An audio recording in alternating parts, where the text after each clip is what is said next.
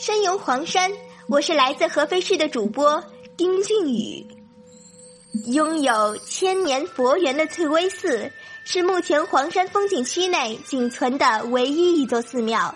翠微寺始建于唐代，它的最初主人是来自古印度的高僧，人称麻衣和尚。当地山民被他的虔诚所感动，于是合力修建了麻衣道场。后经南唐皇帝李璟改名为翠微寺。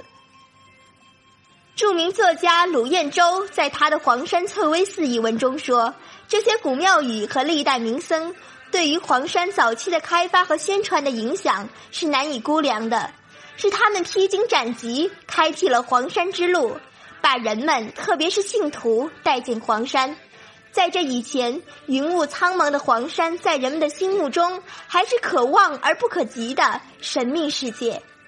不仅如此，黄山许多有名的景点也都是有名的庙宇地址。这些佛教高僧是非常有眼光的。有句老话叫“天下名山僧占多”，所谓僧占多，实际上就是对名山名景的发现。在黄山也是如此。凡是有名的景点，最早都和佛教徒和僧人有关，可见这些佛教徒是多么有眼光。他们的庙宇选址都是今日的风景绝佳之地。他们不仅是黄山的发现者，还是黄山风景最早的开拓者。因为有了这翠微寺，也顿时使人感到这里是绝妙的自然景观和佛境结合一体了。前人有诗云：“花雨蒙蒙诗客衣。”烟云重复锁禅飞，游人守命黄山静，直至终生自翠微。我在翠微寺前遥望翠微峰，翠微峰上云雾缭绕，翠微寺里钟声飘悠，空山鸟语，涧水奔腾。这时我又回到当年的黄山境界。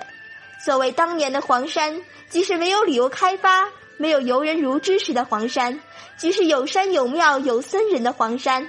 从某种意义上说，这也是我的心态的一种回归吧。这种回归可能是不合时宜、不合时代要求的，但从个人领略大自然的原本状态，从这里享受一种心静意纯的境地，享受翠雨洗尘、清风拂心，从而远离颠倒梦想，这不也是人生的一种境界？谢谢大家。